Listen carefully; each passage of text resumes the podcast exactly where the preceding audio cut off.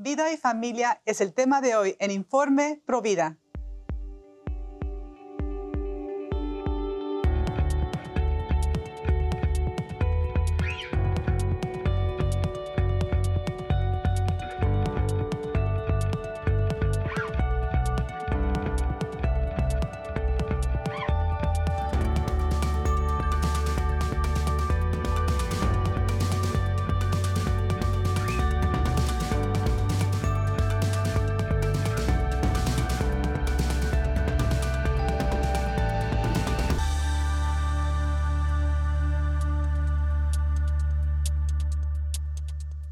Hola, soy Astrid Bennett Gutiérrez y les doy la bienvenida a otro episodio más de su programa Informe Pro Vida. Nuestra invitada es una persona muy interesante a la cual nuestro equipo pudo entrevistar durante la pasada Marcha por la Vida en Washington, D.C. este año 2022. Ella nos hablará de la familia y de su importancia en el aprendizaje del valor de la vida. Pero dejemos que sea ella misma quien se presente. Pues soy María Elisa Puibó, soy consagrada, tengo ya casi 14 años de consagrada ahorita este febrero 2 y venezolana y vivo aquí en Virginia desde hace casi 20 años. Se llama el Orden de Vírgenes uh, y es el orden más antiguo de, de, para mujeres, el orden de, de consagración para mujeres.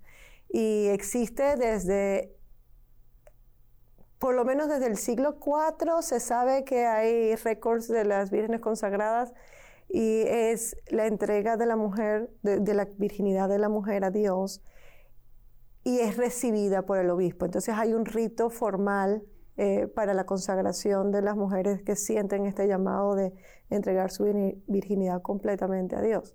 Y se, se puso en desuso el orden de las vírgenes en cierta forma, solamente se quedó en los conventos hasta Vaticano II que lo restauraron y después de eso entonces ya, ya se tienen más vírgenes consagradas, somos muchísimas en el mundo, cada vez más.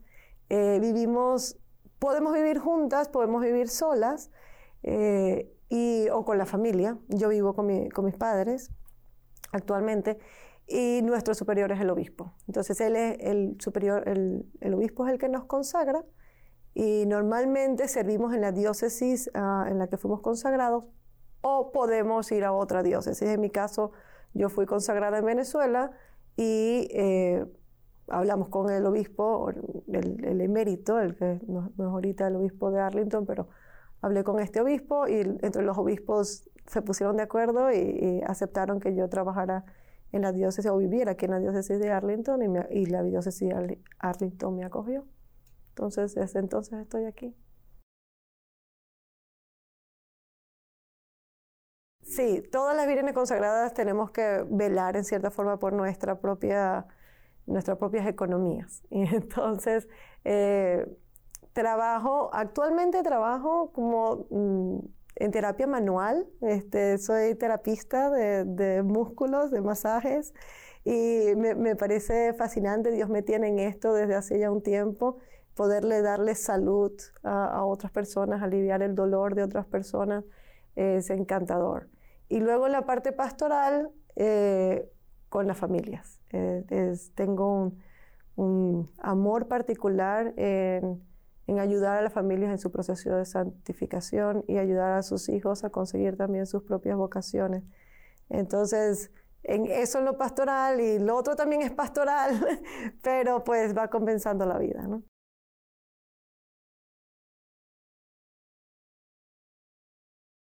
Bueno, todos crecemos en una familia, ¿cierto?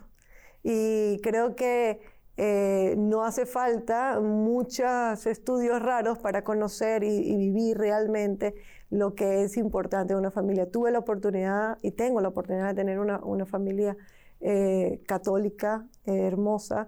Mis padres nos enseñaron la importancia y el valor del amor a Jesucristo y a la iglesia y, sé lo importante y el rol particular que tiene la educación que le den los padres a sus hijos. Eh, por experiencia propia y luego porque lo he visto. Tengo muchos años trabajando con familias, cerca de la familia, haciendo retiros para familias o consejería. estudié un máster en matrimonio y familia en la Universidad de Navarra y, eso me hizo todavía tener muchísima más pasión por este, el crecimiento, la importancia del crecimiento de, la familia en sus valores, en, su, en, lo que son y en lo que pueden dar también, ¿no? Y un poco lo que hoy voy a hablar es eso, ¿no? Es ese, ese rol particular que tiene la familia en la sociedad y para ella misma.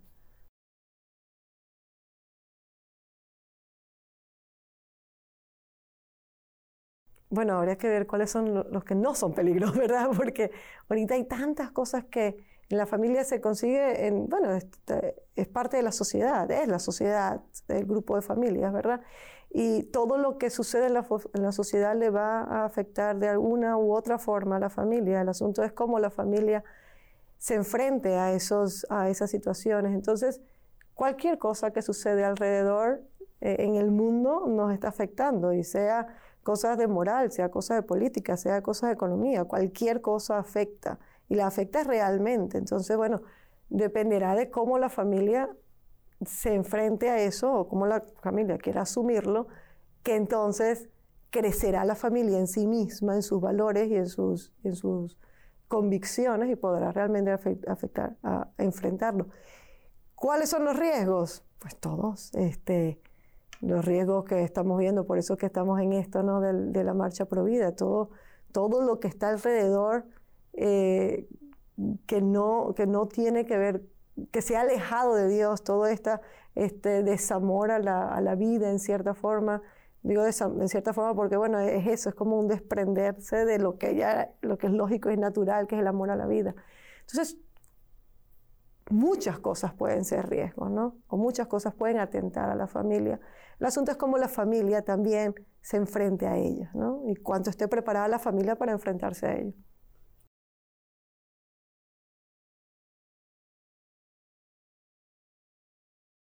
Yo creo que sí, yo creo que tiene mm, más retos que si estuviera en sus propios países y esto es por, por, lo mismo, por la diversidad cultural, sobre todo en este, en este país. Hay una diversidad cultural demasiado grande. No te estás enfrentando solamente con, con la cultura de tu propio país. Bueno, si soy venezolana, vivo en Venezuela y, conozco la cultura de Venezuela, o si soy mexicano, si soy salvadoreña, pero es que aquí es la cultura, no. Es que entre los latinos tenemos muchas culturas y además nos enfrentamos a la cultura propia de este país anglosajona o a la cultura de todos los otros inmigrantes. Entonces sí tiene muchísimo más reto porque es enfrentarse a formas de pensar, a formas de creer, a, muchísimas otras este, situaciones que quizás no se tuvieron que enfrentar o, se, se hubiesen enfrentado de alguna forma distinta en sus propios países, en sus propios lugares de orígenes, ¿no? Entonces sí, tiene un reto muy grande y creo que, creo que también tiene mucho que aportar, porque, eh, bueno, todo reto hace que, quieras dar, ¿no? Creo que la familia eh, latina tiene, tiene un, don en sí mismo dado por Dios, tiene, tiene una fe muy genuina y creo que, que sí, hay muchos retos, pero creo que tiene muchísimo que aportar, sobre todo a nivel de valores. Eh, para la familia latina es muy importante la familia, la fe. Eh, bueno, y eso lo puede aportar, ¿no? Y, creo que lo está aportando, yo, yo sí pienso que lo está aportando.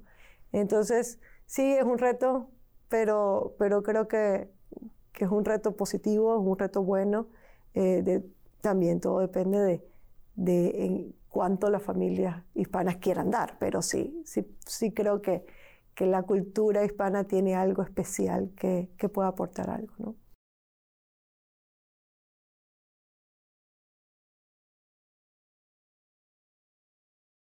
Sí, y eh, uno de estos días estábamos hablando con mi hermano el menor y decíamos, ¿y qué hacíamos nosotros con los, con los ancianos? ¿no? Porque vemos algunas familias aquí que eh, quizás no cuidan a los ancianos tanto o no saben qué hacer con ellos. Y decíamos, es que nosotros tenemos los ancianos con nosotros. Eh, los abuelos se mueren en nuestras casas. Eh, el, apego al cariño a los abuelos es, realmente bello y genuino. Y, y creo que es fundamental para, los, para las generaciones pequeñas. Yo creo que de ahí viene el amor también por la vida misma, porque hemos crecido con, hemos crecido viéndolo, ¿no? Y, y sí es cierto lo que dices, tiene, tiene un valor especial el principio de la vida y tiene un valor especial el fin de la vida, pero creo que porque también tiene un valor especial la vida misma. Entonces, la forma en cómo es enseñada, los, valores, la, ética, la, moral en la vida, hace que valores las, el principio y el fin. ¿no? Eh, cuando te enseñan que realmente estás hecho, que Dios quiere de ti algo más, cuando te pone a Dios en el corazón, y yo creo que es una cosa importante que la familia tenga, y es, y es realmente darle el, lugar a Dios, que no sea una cosa externa, sino un, un, principio, un fundamento, el centro. Entonces cuando está en el centro, entonces la vida fluye, entonces puedes entender el valor de la vida como don que viene de Dios. ¿no? Y, yo creo que nuestras familias tienen eso. Son enseñadas en los valores que son realmente, eh, están como realmente intrínsecos en nosotros, ¿no? Es cierto que nos los pueden ir cambiando, pero sí tenemos eso dentro, ¿no? Voy a hablar un poquito sobre el, cómo, cómo la educación, cómo el, el, rol de los padres como educadores es importante. Creo que eh, nuestras familias aquí, allá, donde estén, cualquier familia, tiene que tomar realmente una, una decisión en cómo, cómo educar a sus hijos. Y, saber que la educación es propia, o sea, es, propia de la familia y no se la podemos dejar a otros para que la hagan. Entonces, en la medida en que la educación tú la tomes como padres, como, como padre o como madre, entonces en esa misma medida los hijos irán creciendo con valores que son realmente eh, propios, mm, sanos, buenos, morales, éticos, cristianos. Y, digo, y, no tiene que ser solamente en las familias cristianas, en cualquier familia. Cuando la familia, cuando los padres toman realmente ese rol, entonces los hijos crecen sabiendo cuál es el norte de la, de la vida. ¿no? Entonces, un poco eso, eh, un poco sobre la formación de la conciencia moral Creo que es, fundamental que, la familia tome una posición sobre la formación moral de los hijos.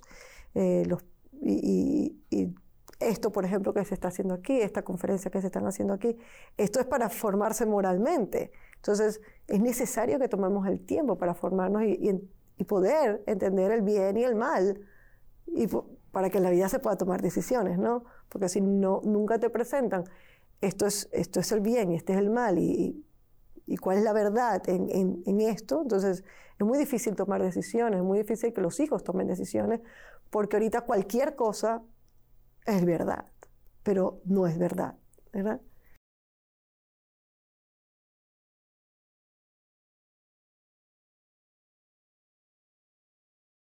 Sí, eh, y, lo veo pero así como es trabajoso, también Dios da la gracia para eso, porque cierto que no, van a escuelas de padres, ¿verdad? Eso es cierto, no hay escuelas para, aprender a ser papás, pero Dios da la gracia para ser papá. Entonces, así como Dios, Dios te da la gracia, la gracia mm, saldrá en el momento que la necesites. Entonces, sí, la educación de los hijos tiene que ser una cosa que tú realmente te tomes en serio y sepa que es tuya, es tu responsabilidad, no es responsabilidad ni de la escuela, ni de la televisión, ni de los vecinos, es tu responsabilidad qué tipo de familia quieres y cómo vas a llevar a tu familia al cielo. Porque al fin y al cabo, queremos ir al cielo.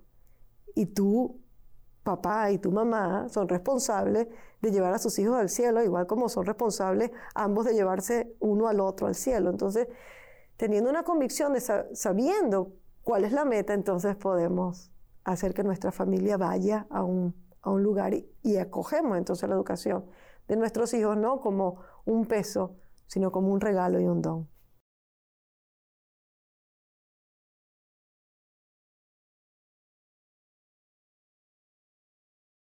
Sí, y nos distrae. Nos distrae realmente del foco. Mira, Dios Dios nunca se deja ganar en generosidad, siempre da y siempre da más. Entonces, ese, ese afán por querer tener o por querer tener todo perfecto, digo perfecto, tener la mejor casa, tener o tener mm, quizás no la mejor casa, pero una buena casa, tener un eh, carro, carro aquí, nos distraen de realmente lo que es importante. Y claro, perdón, Dios puede incluso dar para todo eso, pero te va distrayendo de lo, del, tú te vas distrayendo de lo que es realmente importante. Entonces cuando te enfocas en lo que es realmente importante y Dios da para tus necesidades fundamentales, incluso da un poco más, entonces te puedes, te puedes centrar en lo que es. Y entonces se ve que no es un peso, sino es un gozo. Y, eso lo podemos decir de cualquier vocación, de mi vocación, de la vocación de un sacerdote, de cualquier vocación. Sí, lo podemos llevar como peso, pero cuando sabemos que es un regalo de Dios, ¿no? Y cuando sabemos que Dios provee por aquellas necesidades que no somos capaces a veces nosotros y que no están en nuestras manos, entonces la vocación brilla, porque al final somos creados para Él. Si los hijos son hijos de Él. Lo que pasa es que nos ponen a cuidado de uno, ¿no? Pero entonces, si, entendemos que el trabajo de educar es un trabajo de cooperación con Dios, entonces es una belleza, porque estoy cooperando con el plan divino de Dios. Estoy cooperando con, con, la formación de sus hijos, que me los dio a mí y que yo digo que son mis hijos. Los padres dicen, son mis hijos, es cierto, son tus hijos, pero es que son hijos de Dios primero. Entonces estás cooperando con Él, es un trabajo de cooperar en la santificación de ellos. Entonces es una hermosura. Entonces, claro, depende cómo se vea. Si lo vemos solamente con ojos del mundo, o ojos mm, que pesan, entonces, bueno, claro. Pero si vemos que es un plan divino y ese plan divino ha sido confiado para los padres que son co-creadores con Él, entonces, wow, tú dices que la familia es un, es, un, es un regalo, es un invento maravilloso. Y es un invento maravilloso que se hizo desde el primer día de la creación. Bueno, no, desde el primero, pero desde el, día que creó Adán y Eva, ¿verdad? El día que, crearon nuestros primeros padres, desde ahí está pensado el matrimonio, está pensado la familia. Entonces es una hermosura.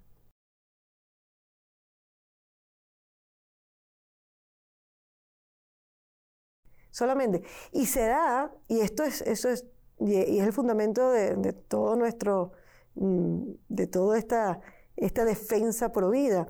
Es co-creador porque se da en el momento exacto de la, de la concepción.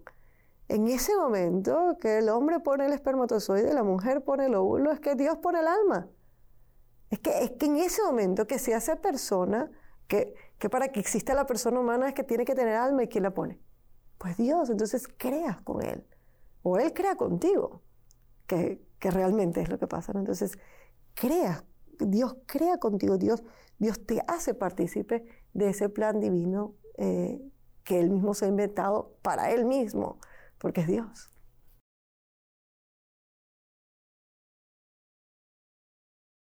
Este, yo creo que que los que me van conociendo. No, no, no me hago propaganda porque no, no, no doy charlas por, porque sea mi trabajo. Eh, teníamos una fundación sin fines de lucro que la tenemos todavía, perdón, eh, y trabajo en ella con muchísimo gusto. Tenemos un, programa muy bonito de, de, escuela en casa, entonces en eso trabajo. Eh, realmente no me contactan, sino que el que me conoce, bendito sea Dios, que recen por mí y si yo les puedo servir en algo, mm, con mucho gusto. Qué importante es el papel de la familia en la formación de futuros ciudadanos con un aprecio por la vida en todas sus etapas. La familia es ese último bastión contra la cual se desatan todo tipo de batallas. Hermoso el testimonio de María Elisa, que en esa vocación especial de Virgen consagrada puede hablar de las familias para recordarles su papel. Y bueno, hermanos, esto ha sido todo por hoy. Me despido invitándoles a que nos escriban y nos sigan en nuestras redes sociales de Informe Provida y la de esta servidora Astrid Bennett Gutiérrez. Y recuerden, todos los católicos somos Provida. Hasta la próxima.